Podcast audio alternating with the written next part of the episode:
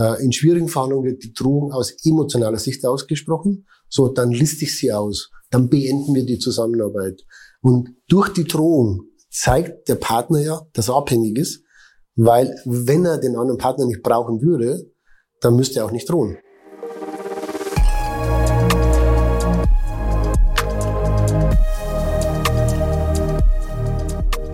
Wunderschönen guten Tag, äh, lieber Herr Schanner. Herzlich willkommen in unserem Leader Talk. Es ist mir eine Riesenfreude.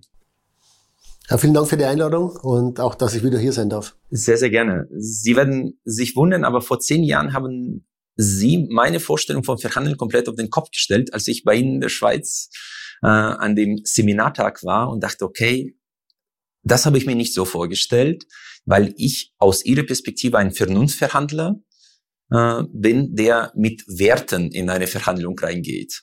Ja, Fairness und äh, Klarheit, Transparenz. Und da haben sie mir gesagt, das ist jetzt nicht sehr günstig, um ein gutes Ergebnis zu erreichen. Stimmt das noch oder haben Sie neue Erkenntnisse äh, in den letzten zehn Jahren gewinnen können? Nee, die Erkenntnis hat sich sogar noch verstärkt, ähm, dass aus Vernunftverhandler, wenn sie an Werte glauben, an Fairness, an äh, Offenheit, Transparenz, ist das ja alles sehr, sehr gut. Wenn ihr Gegenüber auch so denkt, dann passt es ja. Also wenn ihr Gegenüber auch die gleichen Werte hat, das gleiche Verständnis von Fairness, das gleiche Verständnis von Partnerschaft, von langfristig, von Kooperation, dann passt's ja. Ähm, dann gibt's auch die sogenannte Win-Win-Vereinbarung, mhm. weil dann beide Seiten mit den gleichen Werten, den gleichen Erwartungen die Verhandlungen führen. Ähm, wir begleiten ja nur schwierige Verhandlungen und in schwierigen Verhandlungen ist es natürlich nicht gegeben, weil wären die Menschen auf dem gleichen Wertesystem, dann würde man gar nicht in diese schwierige Verhandlungssituation kommen. Okay, wobei äh, jede Verhandlung ist ein Konflikt. Und Konflikte gehören zum Leben dazu. Und wenn ich das aus der Perspektive der gemeinsamen Zukunft betrachte, dann stelle ich für mich immer wieder die Frage, äh, möchte ich mit diesen Menschen weiter zusammenarbeiten? Und ich bin äh, ein Riesenfan der Philosophie von Naval Ravikant, Play Long-Term Games with Long-Term People. Und da ist die Frage, sind schwierige Verhandlungen eine Nebenerscheinung oder Normalität? Für mich Normalität. Für Sie, okay, das ist Ihr Geschäftsmodell. genau. Weil, also wir, wir behaupten mal, dass für die meisten unserer Kunden sind 95 Prozent der Verhandlungen irgendwo Daily Business. Mhm. Also klar, auch manchmal schwierig, aber man hat doch ein bestimmtes Muster dafür entwickelt. Ähm, bestimmte Tools dafür ähm, zur Hand, die man nutzen kann. Und dann gibt es so die 5 Prozent der Verhandlungen, wo man einfach nicht mehr weiter weiß. Das ist im Grenzbereich, im wahrsten Sinne des Wortes. Genau, im wahrsten Sinne. Und es gibt einfach Verhandlungen, wo ich mit meinem Toolset, das ich mir über viele Jahre angeeignet habe, wo ich so super erfolgreich bin, dann komme ich plötzlich in eine Situation, wo alle diese Tools, die ich habe, nicht mehr wirken. Okay. Und jetzt wird schwierig. Und jetzt durch dieses Nichtwissen, wie ich diese Situation lösen kann, wie ich mit diesem schwierigen Menschen umgehen kann, ähm, dass ich plötzlich merke, dass mir eine Kompetenz fehlt. Mhm. Dadurch entsteht Angst. Angst führt zur Emotion und die Emotion zerstört die Verhandlung. Wenn ich jetzt aus der Perspektive der Verhandlungsparteien das einschätze, dann sehe ich ja meistens Machtverhältnisse. Und Sie sagen ja, eine Verhandlung ist unter anderem Klärung der Machtverhältnisse, ansonsten wäre das eine Diskussion, wenn ich mich nicht irre. Sehr gut. Ja, und äh, wie geht man damit um, wenn die Machtverhältnisse unterschiedlich gelagert sind? Ich nehme ein paar Beispiele in Deutschland, wenn Sie Automobilzulieferer sind oder Lebensmittelhersteller, dann sind sie meistens mit vier, fünf Playern äh, unterwegs, die auf der anderen Seite einkaufen und 80 bis 85 Prozent des Marktes ausmachen. Da sind die Machtverhältnisse per se unterschiedlich. Hat man da eine Chance zu verhandeln? Da stimme ich Ihnen gar nicht zu, weil die Verhandlung ja auf einer subjektiven Einschätzung der Macht beruht. Also die Frage ist ja nicht, wie, wie Macht objektiv verteilt ist, so wie, so, sondern wie Macht subjektiv wahrgenommen wird. Und es gibt äh, Verhandlungen, äh, wo sich Menschen überschätzen, also die eigene Machtposition überschätzen, die glauben, sie könnten sich gegen den anderen durchsetzen, weil sie die Sanktionsmöglichkeiten besitzen. Genau. Und es gibt Verhandlungen, wo die Leute sich unterschätzen. Also so denken, ich habe zu wenig äh, Sanktionsmöglichkeiten. Die gegnerische Seite ist mächtiger. Ich fühle mich ohne Macht. Gibt es ja das schöne Wort, der Ohnmacht. Genau. Bei schwierigen Verhandlungen unterschätzen alle Menschen die Verhandlungsposition. Auch die, die äh, darauf geschult sind, zu sagen, ich bin bei dir 50 Prozent des Umsatzes, äh, ich springe jetzt ab und dann ist es vorbei? Ja gut, wenn jemand droht, ja. dann, dann zeigt er ja die, die Abhängigkeit. dann zeigt er ja die Machtlosigkeit. Wenn er droht? Ja, klar. Können Sie das bitte erklären? Wann, in welcher Verhandlungssituation sprechen Sie selbst denn eine Drohung aus? Wenn Sie in einer super guten Verhandlungsposition sind oder wenn Sie nicht mehr weiter wissen?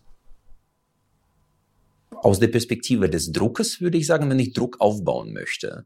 Noch mehr. Genau, wenn Sie Druck aufbauen möchten, ist ein taktisches Element der Verhandlung. Ja. Äh, in schwierigen Verhandlungen wird die Drohung aus emotionaler Sicht ausgesprochen. So, dann liste ich sie aus. Dann beenden wir die Zusammenarbeit.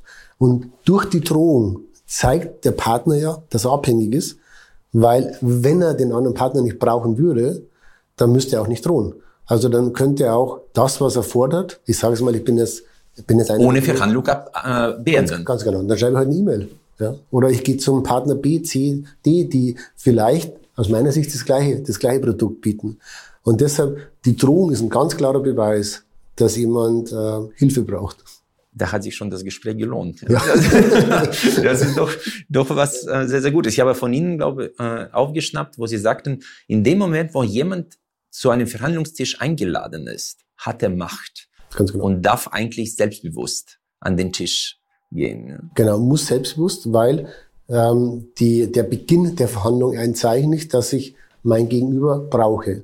Achtung, ich weiß noch nicht, was ich brauche. Also es kann sein, dass ich jetzt zum Beispiel, ich bin jetzt Einkaufsleiter mhm. und Sie sind mein, mein äh, Key Account Manager und es kann sein, dass ich Sie brauche, weil ich Ihr Produkt brauche. Es kann aber auch sein, dass ich ein Nein von Ihnen brauche, weil ich einen anderen Supplier durchsetzen möchte intern. Aber für die interne Durchsetzung brauche ich die Unterschrift, dass genau, Sie das gemacht haben. Genau. Das heißt, es kann auch das Ziel der Verhandlung kann auch die Nichteinigung sein. Genau. Aber auch da habe ich ein Ziel. Also auch da muss ich verhandeln. Okay. Äh, wenn ich jetzt aber so eine Verhandlung durchspiele, ein äh, kleiner Automobilzulieferer versus ein mächtiger OEM, äh, Sie sagen ja, auf einer Seite muss man perfekt vorbereitet sein, auf der anderen Seite darf man nicht zu gut vorbereitet sein, weil man in eine sogenannte Vorverhandlung reingeht. Wie findet man die richtige Balance? Also einmal teile ich schon mal nicht die Einschätzung, dass der... Sie sind ein perfekter Gesprächspartner, ja? Dass, dass der OEM, also der Automobilhersteller, dass der immer mächtiger ist weil wir gerade gesehen haben, jetzt gerade mit Corona, mit Supply Chain, die abbrechen, mit Chips, die es nicht mehr gibt, wo plötzlich ein Tier 2, Tier 3 Supplier plötzlich die, die höchste Machtposition hat. Ja. Weil selbst wenn ich ein Auto baue, aber wenn ich halt, ich sage es mal, ein sicherheitsrelevantes Teil nicht bekomme und wenn es nur ein Chip ist für, für einen Euro, kann ich, dann stehen die Werke. Also. Das war für OEMs übrigens eine neue Erfahrung. Sie waren ja nur vom 5% des Lieferantenportfolios bei den Chip-Herstellern, das heißt niemand. Genau. Und plötzlich mussten sie betteln. Das war auch was Neues. Ja, ja und vor allem hatten sie etwas versäumt. Die hatten eine gute Beziehung zum Tier One Supplier, also Bosch, Conti, ZF, die Großen, aber keine Beziehung zum Tier Two, also zum die, die den zuliefern. Genau. Mhm. Und dann ist die Lieferkette abgerissen, also zwischen Tier One und Tier, Tier 2. Mhm. Und dann stand der OEM mit, mit, mit dem Bandstillstand und hatte keine Möglichkeit mehr einzuwirken. Also deshalb was wir gelernt haben, also wir, wir betreuen viele OEMs, wir betreuen aber auch äh, Zulieferer in der Automobilindustrie. Äh, aus unserer Sicht gibt es kein, keine Machtverschiebung, sondern beide brauchen den anderen. Und selbst wenn der klein ist, äh, vielleicht ein kleiner, äh, in der Schweiz sagt man KMU, also so ein mittelständisches Unternehmen, der hat ja auch ein Produkt, das ich in mein Auto brauche. Mhm. Würde ich das Produkt zur gleichen Qualität, gleichen Service, gleiche also wirklich zur gleichen Qualität von einem anderen Lieferanten bekommen, dann würde ich nicht verhandeln. Hm. Dann würde ich zwei E-Mails schreiben oder noch viel besser, ich würde in eine Online-Auktion gehen, wenn ich es wirklich vergleichen könnte. Und ähm, also die Online-Auktion kann ja ein Hinweis sein, dass Produkte vergleichbar sind. Austauschbar. Genau, so eine sogenannte Commodity-Verhandlung. Genau. Ähm, wobei ich das auch nicht mehr glaube. Also ich, wir merken halt, dass man versucht, äh, aus Einkaufsseite natürlich Lieferanten irgendwo gleich zu machen im Sinne von Produkt und Service. Und dennoch gibt es immer irgendetwas, was man nicht bewerten kann. Also was man nicht in eine Excel-Tabelle eintragen kann. Okay, das äh, stimmt optimistisch, aber dann aus der Perspektive eines mächtigen kleinen äh, Zulieferers. Okay, sehr gut. das ist, äh, wie bereitet man äh, sich professionell auf so eine Verhandlung vor? Und welche Fehler sollte man dabei vermeiden? Sie nennen das in Ihrem Buch teure, teure Fehler. Ganz genau. Ähm, das sind zwei Bereiche, die Sie ansprechen. Das eine ist die Verhandlung, äh, als Vorbereitung, die ich machen muss als Verhandlungspartner. Also ich, für mich, für mein Unternehmen muss definieren, wo will ich hin, also was wäre ein Ziel und was ist die Schmerzgrenze. Also ich bleibe im, im Zuliefererbereich, ich sage, ich brauche eine Preiserhöhung von 10 Prozent, das wäre super, das wäre mein Maximumziel, aber ich brauche mindestens drei, ansonsten stelle ich die Lieferung ein. Das wäre die, die sogenannte Schmerzgrenze oder auch Walkaway, Walk genau, wo ich, äh, Walkaway. Was ich nicht machen darf, ich darf nicht überlegen, was für die Gegenseite möglich wäre. Das ist mit sich selbst verhandeln. Das ist also, Vorver äh, Vorverhandlung. Ganz keine Vorverhandlung. Also ich bereite mich vor, sage 10 Prozent wäre ganz gut. Aber also bei dem Kunden dürfen wir es nicht verhandeln, weil ich kenne den schon okay. und der hat selbst gerade ein Problem. Also ich begebe mich in die Welt des anderen und mache eine, eine äh, Assumption, eine, wie sagst du, eine Annahme? Eine Annahme, genau. Ich mache eine Annahme und, und die Annahme beruht ja logischerweise auf meiner Denke und nicht auf der Denke des Gegenübers. Also da, wo die Empathie eigentlich äh, hinderlich ist. Super negativ ist, ja. Weil ich plötzlich versuche, mich in die, die Schuhe meines Gegenübers reinzudenken da. Mhm. Und jetzt mache ich diesen dramatischen Fehler, dass ich tatsächlich jetzt in eine Situation komme, wo ich anfange, mir Gedanken über den anderen zu machen und diese Annahme dann versuche, natürlich zu bestätigen. Mhm. Aber die Annahme kann ja grundfalsch sein. Mhm. Also deshalb äh, unser, ja, aufgrund von unserem Verhandlungskonzept ist immer, bleibt bei euch. Ja? Also versucht tatsächlich in eurer Welt zu bleiben und nicht auf die Gegenseite zu gehen. Mhm. Und äh, was für mich auch total überraschend war, aber vor allem für meine Welt, sie sagen, wenn du jetzt acht Prozent brauchst, begründe die nicht. Mhm. Das ist ja was ganz, was sagen, kontraintuitives. Weil äh, mit einer Begründung kann ich darlegen, warum ich das brauche und dass es nicht ein aus heiterem Himmel ist. Ja, also es kommt darauf an, welche Verhandlung es ist. Es, also wenn ich jetzt Sag, bleiben beim Automotive. Bleiben beim Automotive. Ich bin Zulieferer. Ja? ja. Jetzt kann ich einen Teilbereich kann ich ja begründen. Also es gibt ja auch, das sind, wir haben ja eine sehr enge Beziehung. Also ich sage, Sie sind OEM, ich bin Zulieferer. Sie wissen ja eben meine Kostenkalkulation. Teilweise haben wir auch Open Book. Open Book. Ganz genau. So, das heißt, Sie können da reinschauen. Sie sehen ja, dass die Energiekosten um 13 Prozent gestiegen sind, dass die Fertigungskosten um zwei Prozent, dass unser Werk in Rumänien. Also Sie, Sie wissen ja sehr viel. Ähm, und dennoch kann ich jetzt durch die Begründung bringe ich mich selbst in eine defensive Position. Also ich sage, okay, ich habe meine Hausaufgaben gemacht, äh, lieber Kunde, ich brauche eine Preiserhöhung von acht Prozent. Mhm. Dann sagen Sie, äh, lieber Lieferant, ist dein Problem. Hättest du beim Einkauf besser auf, aufgepasst, dann würdest du nicht hier sitzen. Ja. Also das Argument führt zum Gegenargument. Mhm. Ähm, gut ist, eine bestimmte natürlich eine, Grund, eine Grundlage zu schaffen, mhm. ähm, um dann eine zusätzliche Forderung zu stellen, die ich dann verhandelbar mache.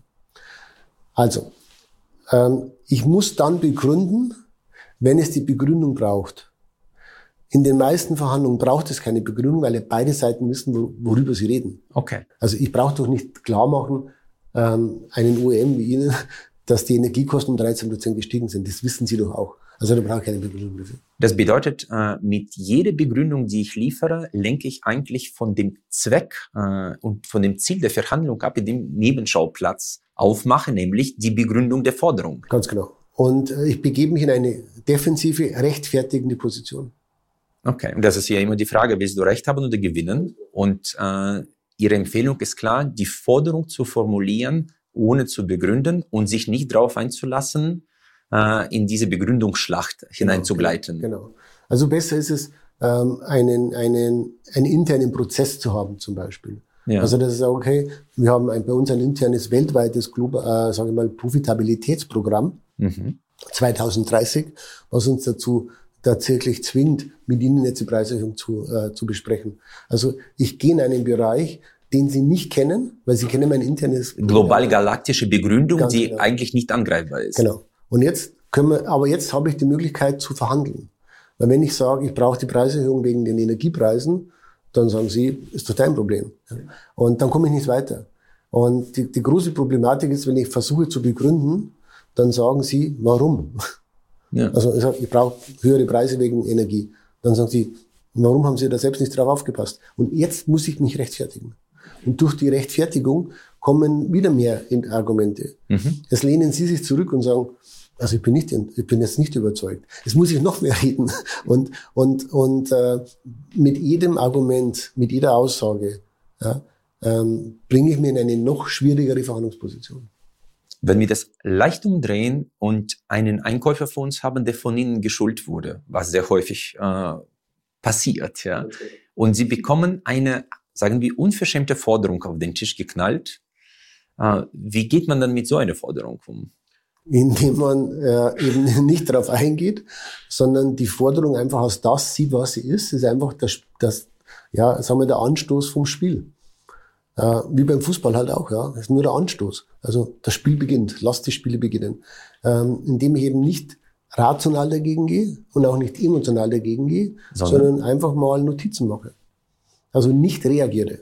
Okay. Ähm, also alle, die bei uns im Seminar oder im Vortrag die, wissen, ja. die kennen unser Zauberwort, äh, das sagt man halt schwierig. Ja. Äh, zählt leise bis drei und genießt einfach mal diesen Konflikt. Und dadurch dann eben bei der eigenen ja, Verhandlungslinie ähm, zu bleiben und nicht auf die Gegenseite zu gehen. Okay, und ähm, die Notizen helfen nicht zu sprechen, ja? Ganz genau. Ähm, ich habe mehrere Vorteile. Also Nummer eins ist, während ich schreibe, kann ich nicht reden. ähm, ich zeige meinem Gegenüber, dass ich es wertschätze, weil ich es weil ich's wirklich auf ernst nehme. Ja, ernst nehme. Und ich kann immer wieder zurückblättern. Also ich kann immer wieder ein Zitat, das Sie gesagt haben, rausgreifen. Also ich kann immer wieder sagen, äh, vielen Dank, Sie haben vor einer halben Stunde gesagt, ich würde das gerne zitieren. Sie glauben an eine Partnerschaft. Also ich habe immer wieder die Möglichkeit, wieder darauf zurückzugreifen. Und äh, in Ihrem Kontext beginnt man immer mit der Betonung der Gemeinsamkeiten für die Zukunft. Ganz genau. Und nicht sofort versucht reinzuspringen, weil ich glaube, die deutsche Kultur ist sehr direkt und rational. Und ja, noch schlimmer, so rechthaberisch. Rechthaberisch, rechthaberisch okay. ja. Und es ist tatsächlich so, dass wir, wenn wir in eine Verhandlung einsteigen, wir sehen nur noch, was uns trennt. Wir sehen nicht mehr, was uns verbindet. Was also auch bei Privatverhandlungen oder so. Ja? Man streitet über Punkte, die weit auseinander sind, aber man, man spricht nicht mehr über die Sachen, die eigentlich verbindend sind. Man sieht nur noch das Trennende. Und wenn ich das Trennende anspreche und Sie auf das Trennende einsteigen, dann habe ich keine Grundlage mehr. Energie folgt dem Fokus. Und wenn und der Fokus Trennung ist, genau, dann... Und dann fängt, genau, wenn ich mich trennen möchte, aber dann brauche ich auch nicht verhandeln. Und noch eine kurze Unterbrechung in eigene Sache. Sollte Ihnen unser Podcast gefallen, bitten wir Sie darum, dass Sie uns abonnieren und uns vielleicht mit einer guten Bewertung unterstützen. Das hilft uns auch bei Algorithmen von Spotify und Apple. Ich bedanke mich herzlichst. Und äh, aus äh, dieser Perspektive der äh, Parteien, die involviert sind. Ich meine, man erlebt immer wieder, dass der Chef, der Unternehmer sagt, ich gehe selbst hin. Äh, wie gehen Sie mit so einer Einstellung zur Verhandlung um? Ja, wenn es es leisten kann. also ähm, gerade also Founder, gerade natürlich Gesellschafter, also Leute, die äh, das Unternehmen aufgebaut, geprägt haben, sind natürlich unheimlich schnell zu emotionalisieren weil das ist das eigene Baby, das ist das eigene Lebenswerk. Mhm. Äh, und wenn da ein Kommentar kommt, wird fast jeder Kommentar als persönlicher Angriff gewertet. Und dann wird es unheimlich schnell emotional. Ähm, also wir versuchen immer Entscheidungsträger aus der Verhandlung rauszuhalten. Ich versuche immer eine, eine, also ein Verhandlungsmandat zu bekommen. Wir nennen das eine License to Negotiate, mhm. um dann innerhalb dieser Lizenz zu verhandeln. Was wir nicht machen, wir erlauben den, den Chefinnen und Chefs nicht an den Verhandlungstisch zu kommen, weil sobald die da sind, haben die. Das ist eine ganz andere Dynamik. Ganz genau eine andere Dynamik. Die können sich meist nicht zurückhalten. Und sie sind dann, wenn ich das auch an, an, auf ein Spiel übertrage, die sind dann plötzlich im Spiel und nicht außerhalb des Spielrandes, ja, und da können sie gar nicht beurteilen. Die müssten eigentlich auf der Tribüne sitzen und sich das, und das Spiel beobachten, aber nee, die sind dann auch auf dem Platz und äh, kämpfen mit und verlieren dann die Übersicht. Und du brauchst ja immer jemanden, der die Übersicht behält. Und der Job von, einem, von einer Chefin oder Chef ist halt den, den, die Strategie zu sehen, also das große Bild zu sehen und nicht im kleinen äh, da die, die dritte äh, Kommastelle zu verhandeln. Mhm. Und wie gehen Sie mit diesem Thema Selbstvertrauen um? Weil ich glaube, ein Verhandlungsführer äh, sollte auch Selbstvertrauen Selbstvertrauen haben. Ansonsten spürt der Verhandler, wie es äh, dem anderen geht, oder ist das nicht so wichtig? Ich finde nicht, dass es Selbstvertrauen sein muss. Es muss mehr eine Konfliktfreude sein. Okay, nicht Harmonie nee, sucht, sondern Konfliktfreude. Also ich freue mich, diesen Konflikt verhandeln zu dürfen. So Leute suche ich aus. Ähm, das ist ein Privileg. Bitte? Ein Privileg für so einen Menschen, einen find Konflikt auszutragen. Finde find ich auch, weil also ich habe für mich so eine so eine Frage einfach überlegt mittlerweile über all die Jahre ich frage die Leute immer, was sie im Urlaub gemacht haben mit 20 Jahren.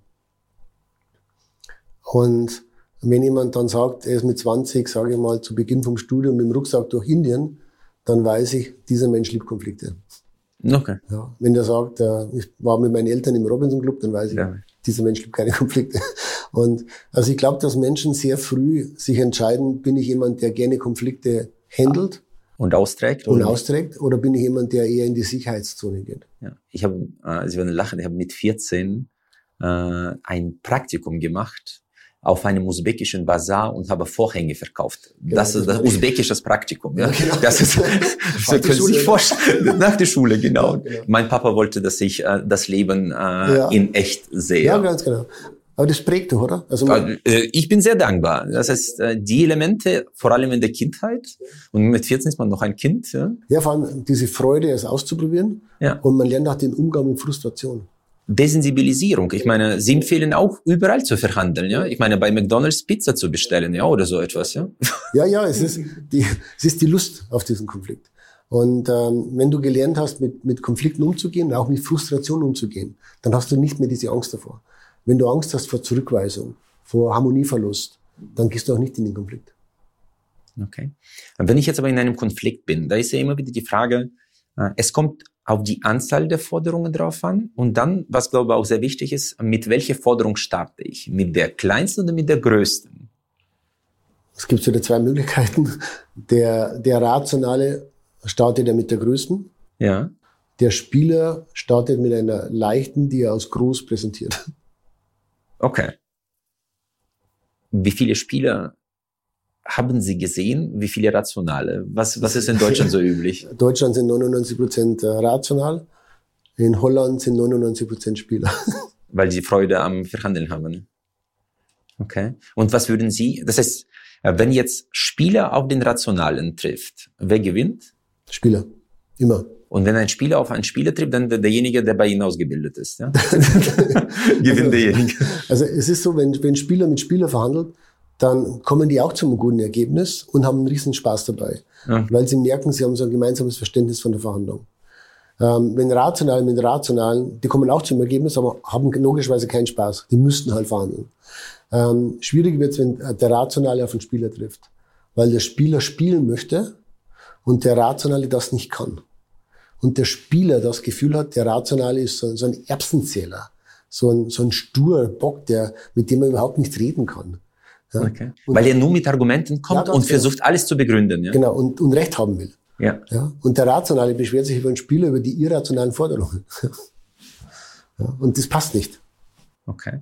Und äh, das heißt, am Anfang eher Forderungen zu stellen, die auf jeden Fall erreicht werden müssen und dann das abstufen oder Kommt drauf an. Also kommt drauf an, okay. Kommt auf die Persönlichkeit an, Spieler oder, oder, oder ähm, rational, kommt auf die Kultur an, Deutschland oder Holland äh, oder China, China, Indien, ja. Indien äh, Middle East. Ähm, es kommt auf das Thema an, gibt es eine Historie dazu? Also wenn jedes Jahr, sage ich mal, zwei Prozent üblich war, dann wäre es wahrscheinlich unüblich, jetzt mit 30 Prozent zu kommen. Also es gibt, gibt verschiedene Aspekte, die wir anschauen mussten. Aber ja, die Forderung oder der Einstieg muss höher sein als das, was ich brauche. Das sicherlich. Ja. Und äh, wenn wir jetzt ganz normale Themen anschauen, weil man ja im Prinzip fast immer verhandelt, Mhm. ja, egal wo, ich meine Gehaltserhöhung oder Autokauf, Mhm. äh, was sind da die Must-Haves? Wenn Sie zum Beispiel äh, ein Auto kaufen, ich meine, ich möchte mit Ihnen nicht verhandeln. Ich meine, was ist der durchschnittliche Prozentsatz, den Sie da rausholen? Ja, also ich vertraue meinen Autoverkäufer, deshalb haben wir auch keine schwierige Verhandlung. Okay. Ähm, nee, es ist so, dass die Prinzipien tatsächlich immer die gleichen sind. Ob Autokauf, Gehaltserhöhung, Friedensverhandlungen, ähm, OEM mit einem Tier-One-Supplier, sind immer die gleichen Prinzipien. Zu Beginn, man muss die Gemeinsamkeiten betonen, bevor man in den Konflikt einsteigt. Okay, immer. das ist wichtig. Du musst da so ein Sicherheitsnetz erst flechten, bevor du dann sagst, okay, jetzt gehen wir aufs Seil.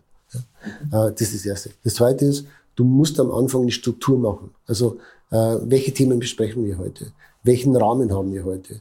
Äh, wir besprechen heute drei Themen innerhalb von einer Stunde. Quasi die Agenda setzen, derjenige, der Agenda setzt, Genau. führt. Genau. Es ist die, die, also du musst erst den Prozess definieren, bevor du dann in die, in, in die Themen einsteigst. Also Gemeinsamkeiten betonen, Struktur, Prozess, um dann zu sagen, so. Und äh, dann kommt man mit der Forderung sehr, sehr, sehr, wirklich sehr schnell auf den Tisch, um dann dadurch in den Verhandlungsmodus einzusteigen. Ähm, das sind so die, da gibt es natürlich noch sehr, sehr viele äh, Facetten, Facetten äh, dabei. Aber das ist mit Sicherheit, e-, egal bei welcher Verhandlung, das sind die drei wichtigsten Elemente zu Beginn der Verhandlung. Okay, und wenn jemand äh, bei Ihnen wirklich mit einer absolut äh, utopische Forderung ankommt, das, Sie sagen ja interessant, schwierig, aha und schweigen. Schweigen kann man kaum aushalten, ja, als harmoniebedürftiger Mensch. Speak for yourself, ja. es kommt darauf an, welcher Typus ich bin. Also ich, hab, ich bin sehr introvertiert, ähm, ich schweige gerne und ich habe es auch sehr gerne, wenn geschwiegen wird in Verhandlungen. Ich habe kein Problem damit, wenn geschwiegen wird. Leute, die sehr extrovertiert sind, also die Kommunikation brauchen, die drehen durch, wenn da keiner was sagt. Das ist auch wieder sehr unterschiedlich. Aber Schweigen, klar, ist, kann auch eine Taktik sein natürlich. Und äh, das ist ja gemeinsame Zukunft. Wenn Sie in Lützenrad verhandelt hatten, mhm.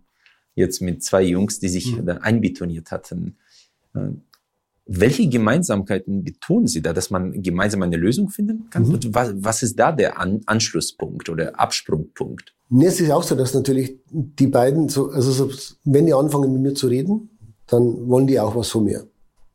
Sonst würden die nicht mit mir verhandeln. Okay. So. Fairer Punkt. Ja. So, ähm, ich will ja auch was von denen. Und es gibt eine Gemeinsamkeit, dass wir beide jetzt einfach mal die Situation klären wollen. Das reicht doch schon. Also wir wollen einfach mal klären, was wollen die, was will ich. Allein die Klärung der Situation ist ja schon eine Gemeinsamkeit. Einfach zu sagen, was, was, wieso seid ihr da, wieso bin ich da? Ähm, was ändert sich auch gerade? Also in Lützerath war es ja so, dass die Verhandlungsführung von der Polizei auf das Unternehmen übergegangen ist, weil um Sonntagabend 19 Uhr war die polizeiliche Räumung ja beendet und somit war es keine rechtliche Grundlage, Grundlage mehr für die Polizei da zu sein. Und deshalb hat die Polizei gesagt, wir gehen jetzt. Und das war natürlich eine wichtige Information, die ich mit denen natürlich auch teilen musste. Also allein die, die, die uh, Klärung der Situation ist ja schon eine Gemeinsamkeit. Okay, und äh, die Jungs haben sich ja sehr, sehr viele Monate, wenn nicht Jahre auf diesen Einsatz vorbereitet. Mhm, zwei Jahre, ja. Wie viele Stunden haben sie gebraucht, um das, die Situation zu entschärfen? Zwei. okay, jetzt ein gutes Verhältnis, finde ich. Ja, ja man, darf, man darf so nicht sehen, weil natürlich, ähm, die haben auf dem Dorf gelebt, die, ähm, also waren ja äh, sehr viel mehr Aktivisten ähm, die, die dieses Dorf dann auch besetzt hatten. Mhm. Also der rechtliche Prozess bis zur Räumung hat 18 Jahre gedauert. Von der ersten Stellungnahme bis zum äh, endgültigen Urteil. Hat, 18 Jahre? Das war bis, bis zum BGH. Okay. Und äh, klar, wenn du 18 Jahre lang natürlich da, darum kämpfst ähm, und dann die letzten zwei Jahre vielleicht auf dem Gelände verbringst, dann gehst du auch nicht einfach. Also dann willst du es ja auch, willst du auch. Der Gesichtsverlust alleine schon. Ja, und du hast ja auch natürlich, die hatten ja natürlich auch eine, eine wirkliche Botschaft. Also wie kann man in dieser Zeit Kohle abbauen? Ja, also es war ja auch irgendwo schwierig nachzuvollziehen. Ne? Ist ja auch, also die haben ja auch einen Punkt, ja, wo man sagt, das muss man sagen. Rational ist es ja, auf jeden Fall. Sagt, äh, und dass eben gerade die Bundesregierung mit grüner Beteiligung diesen Deal geschlossen hat, ja. dieses Dorf abzureißen, um Kohle zu. Also da gab es schon natürlich auch Diskussionspunkte dazu natürlich. Aber da darf man sich nicht darauf einlassen, weil wenn man denen Recht gibt, äh, hat man nicht unbedingt das erreicht, genau. was man wollte. Genau. Also ich habe eine Meinung dazu natürlich, ja. weil ich habe ja auch vier Kinder und wir diskutieren natürlich zu Hause auch im, Klima und haben natürlich mit mit äh, diese diese Diskussionen auch wirklich zu Hause, auch wirklich intensive Diskussionen. Äh, haben natürlich auch eine politische Meinung dazu. Sobald ich aber in diese Verhandlung einsteige, lasse ich meine Meinung draußen, dann habe ich wirklich eine Verantwortung für diese Verhandlung und dann habe ich keine Meinung mehr zu diesem Thema. Sondern dann ist mein Job, die beiden mit mir, wir reden jetzt, was können wir machen? Vielleicht noch äh, eine Fragestellung aus der Perspektive der Geschwindigkeit, mit der sie eingesetzt werden. Wir sind ja häufig auch in Turnaround-Situationen mhm. im Einsatz. Äh, wenn jetzt jemand aus Lützerath von RWE sie anruft, wann passiert das? Am Freitagabend und Sie sind am Samstagvormittag schon da? Oder wie läuft so Anbahnungsphase bei Ihnen? Dass da verhand nicht verhandelt wird, ja, ist klar, aber. Also Lützerath war natürlich eine, eine extreme Ausnahme, weil natürlich das eine Situation war, die, die keiner so, so vorher kannte. Ähm, es war so, dass ich am Samstagnachmittag bin ich zum ersten Mal informiert worden, dass die Verhandlung sich anbahnt und ich dann mit dem Krisenstab schon erste Gespräche geführt habe und aber nicht dabei war. Also ich habe keine Info, Insider-Infos oder so gehabt. Mhm. Und Sonntag früh kam der Anruf. Äh, doch kommen. Doch kommen. Und dann, also Sonntag um zehn, halb elf äh, war der Anruf. Ich bin dann sofort zum Flughafen, bin dann nach äh, Köln geflogen, um von dort dann zum, zum Gelände zu fahren. Und als ich angekommen bin, war es dann eben schon, so war man in dieser, dieser Übergabsphase schon, wo die Polizei sich schon zurückgezogen hatte und dann das Verhandlungsteam der Polizei gesagt hat, so. Bitteschön, übernimm das. Übernimm das mal, ja. Aber das ist, äh, das deutet darauf hin, dass sie kein langweiliges Leben haben. Ich meine, wenn man von BI ausgebildet ist und als Undercover unterwegs war, hat man sich äh, vorgestellt, im zivilen Leben so ein spannendes Umfeld zu haben? Ja, vorgestellt schon, weil ich, ich weiß ja, ich bin ein sogenannter Uh, Sensation Seeker nennt man das wohl in der Psychologie. Also jemand, der... Als introvertierte Person ist das sehr ungewöhnlich, ja? Nee, finde ich nicht. nee, äh, also ich brauche ich brauch ständig was Neues und was, was mich auch fordert. Ich möchte, ich, möchte, ich möchte auch besser werden in dem, was ich mache. Und ähm, deshalb, aber was natürlich schon, schon spannend war, ich war mit, mit 18 war ich am Bauzaun in Wackersdorf.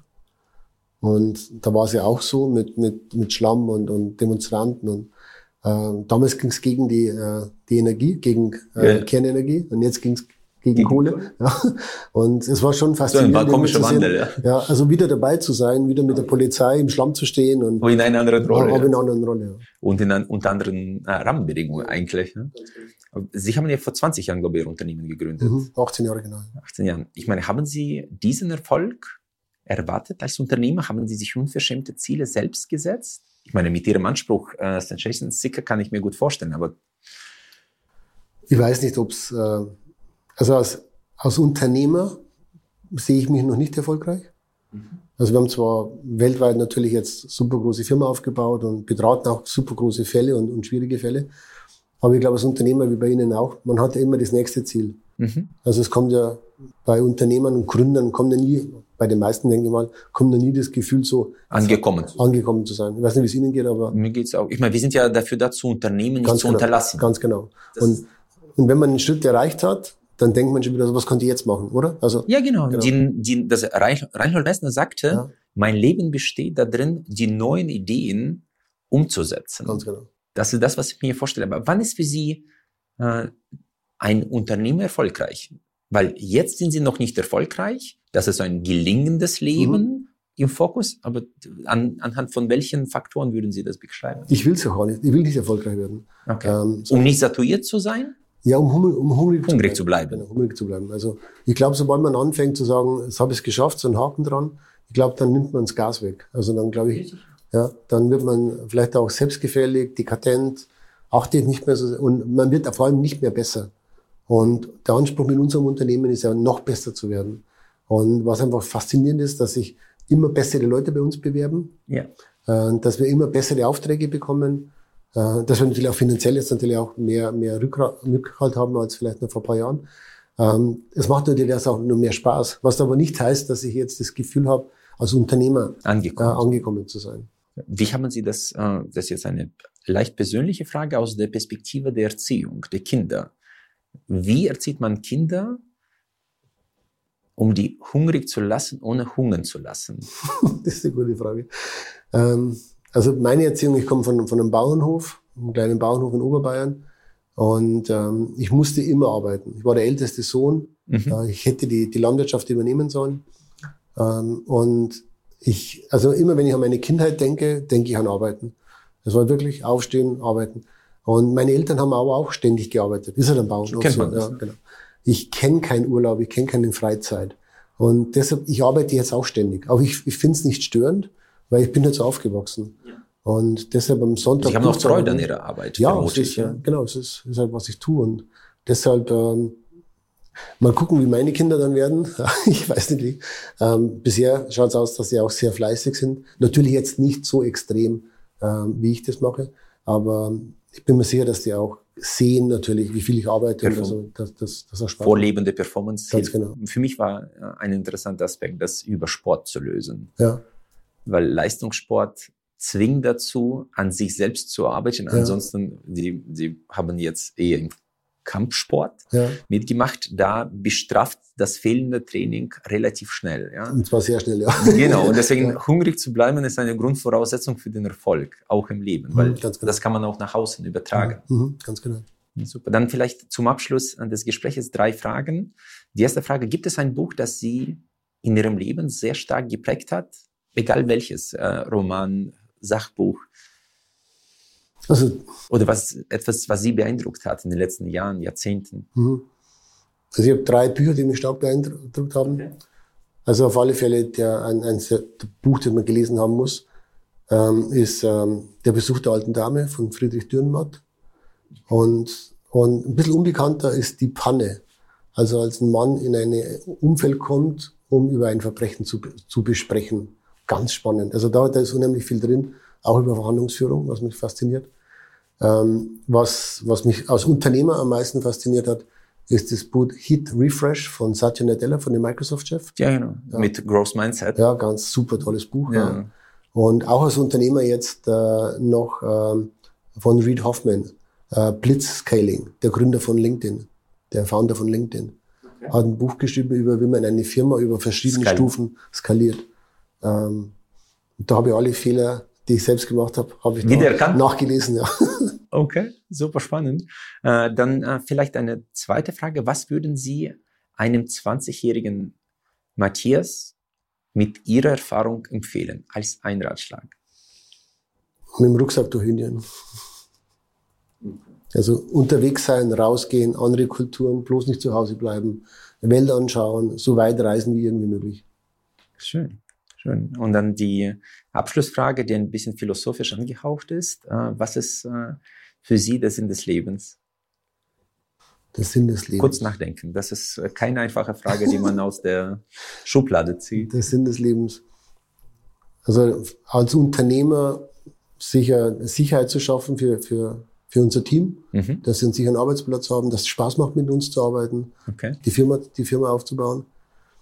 Ähm, als Verhandlungsführer mit Sicherheit einfach noch besser zu werden.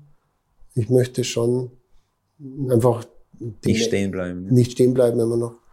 Und so als Privatmensch, ähm, ich will, also dieser Sensation Seeker, den, der prägt mich schon. Also je mehr Abenteuer, je mehr Aufregung, desto gut.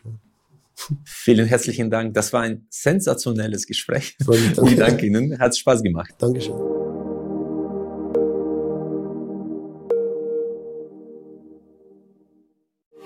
Freue mich sehr, dass Sie auch diese Folge bis zum Ende gehört haben. Wir investieren viele Ressourcen und Leidenschaft, um diesen Podcast möglich zu machen. Sie würden uns sehr helfen, wenn Sie dem Podcast folgen und vielleicht auch bewerten würden. Ich danke Ihnen im Voraus. Ich freue mich auf unser Wiederhören.